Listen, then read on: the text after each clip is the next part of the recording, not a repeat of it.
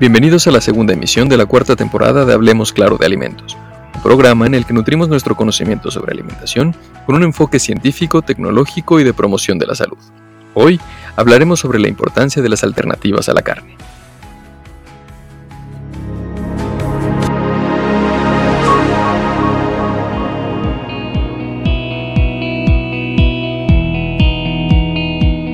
El consumo de carne ha sido considerado durante mucho tiempo un componente esencial de la nutrición humana. Sin embargo, el aumento de la producción, asociado no solo al aumento de la población humana, sino también al consumo generalmente excesivo de carne a escala mundial, ha dado lugar a preocupaciones de carácter medioambiental, de salud pública, éticos e ideológicos. Los motivos señalados por los investigadores como alarmantes en términos medioambientales son la inadecuada gestión de los recursos hídricos y de las tierras cultivables, la emisión de gases nocivos para la atmósfera, la reducción de la biodiversidad y los efectos adversos del uso de antibióticos y otros medicamentos en la ganadería y de agroquímicos en la agricultura.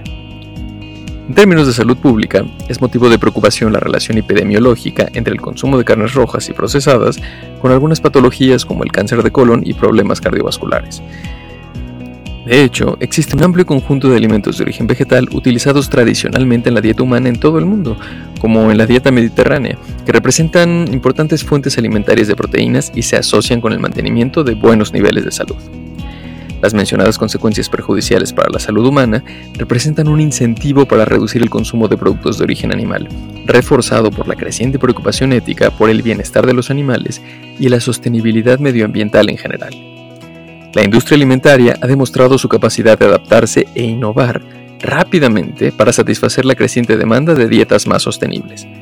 Esta iniciativa se refleja particularmente en el mercado de proteínas alternativas, que están cada vez más disponibles para los consumidores. Las fuentes alternativas de proteínas abarcan desde algas hasta productos vegetales rediseñados, uso innovador de legumbres y una variedad de sustitutos de la carne. Hoy en día existe una amplia gama de posibilidades disponibles en el mercado, carne cultivada en laboratorio, carne de origen vegetal, proteínas unicelulares de levadura o algas e insectos comestibles. La investigación y el desarrollo de alternativas a la carne, incluido el pescado, y los productos lácteos para el consumo humano han ido aumentando en los últimos años. En el contexto de estas alternativas existe diversidad de productos como tofu, tempeh, seitán, legumbres, algas, semillas, nueces e insectos.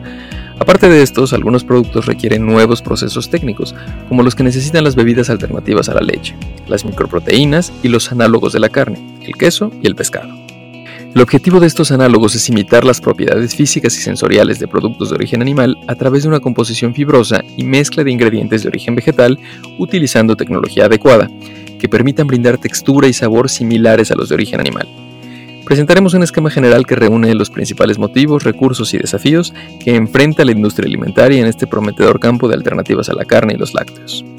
Complementariamente, existen productos que intentan parecerse a la carne, que pretenden sustituir a los productos de origen animal, imitando sus propiedades funcionales y replicando sus características sensoriales.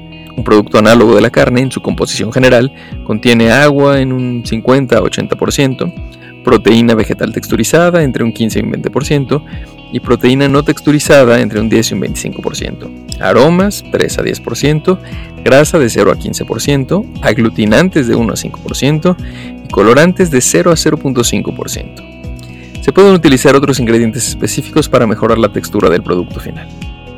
La industria alimentaria, en respuesta a las crecientes preocupaciones de los consumidores sobre la sostenibilidad ambiental, la salud pública y la naturaleza ideológica, ha estado avanzando en el desarrollo de un conjunto cada vez más diverso de alternativas a la carne y los lácteos, como análogos de la carne y bebidas de origen vegetal. Para lograr este propósito se estudian y mejoran procesos tecnológicos.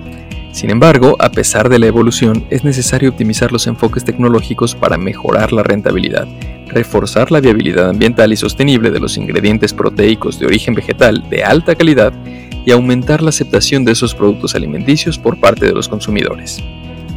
La inversión que debe realizar la industria debe ser respaldada y reforzada por una inversión en un cambio social y cultural hacia la aceptación por parte de los consumidores de los alimentos alternativos.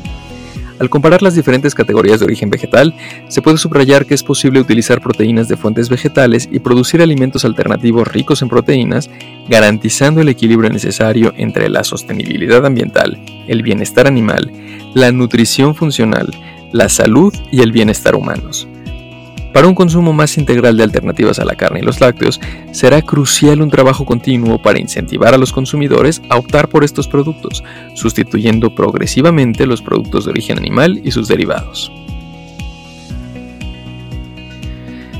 En términos de salud pública, como ya mencionamos, la relación epidemiológica entre el consumo de carnes rojas y procesadas con algunas patologías y el potencial de alternativas a la carne, como las dietas basadas en plantas, es fundamental para la prevención de enfermedades crónicas y para mejorar la salud y calidad de vida de las personas.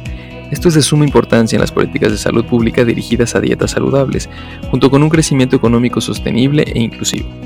Además, refuerza el valor nutricional y sanitario de algunas prácticas alimentarias tradicionales, como el alto contenido de vegetales en la dieta mediterránea o el consumo de insectos comestibles en la región de Asia-Pacífico, creando una síntesis entre prácticas culturales y dietéticas y la preocupación por la transición hacia más sistemas de producción de alimentos ambientalmente sostenibles. Las alternativas a la carne y los productos lácteos pueden contribuir a la protección de los recursos naturales y a la sostenibilidad económica, y se ajustan a una cultura de protección animal frente a las prácticas más utilizadas hoy en día. Al mismo tiempo, es necesario reflexionar sobre el uso de estos productos alimenticios y la tecnología involucrada en su producción. Por ejemplo, el desarrollo de productos similares a la carne debe analizarse en términos del cambio real en la actitud alimentaria. ¿Se considerarán los productos que imitan la carne productos de transición a una dieta basada en plantas reales? ¿Son productos culturalmente similares en esa transición? ¿Son simplemente productos de placer que imitan las características sensoriales de la carne? Los desafíos para la sociedad y la industria alimentaria son inevitables. Estos incluyen la eficiencia de los procedimientos industriales y el consiguiente costo para los consumidores, la aparición de nuevos procesos innovadores, la diversificación de análogos disponibles en el mercado, el marco regulatorio para restaurantes y entrega de alimentos, prácticas sostenibles en la cadena de suministro, retorno rentable de la economía, inversiones, vigilancia y seguridad toxicológica. Por otro lado, la industria alimentaria puede enfrentar otros desafíos. La apertura a productos alternativos a la carne puede mejorarse desarrollando productos alimenticios sabrosos, lo que conduciría a la optimización de las tecnologías y la innovación existentes para mejorar las propiedades sensoriales y la composición nutricional de los análogos de la carne. Otro desafío es gestionar la calidad de la información presentada al consumidor. La información debe ser objetiva para una elección de alimentos consciente en cuanto a la contribución real a la salud y el bienestar del consumidor. También es necesario animar a los consumidores a reducir realmente el consumo de productos animales. Finalmente, existe el desafío de crear incentivos para que los consumidores consideren integrar productos alternativos a la carne en su dieta, lo que podría incluir el costo de adquisición de estos alimentos.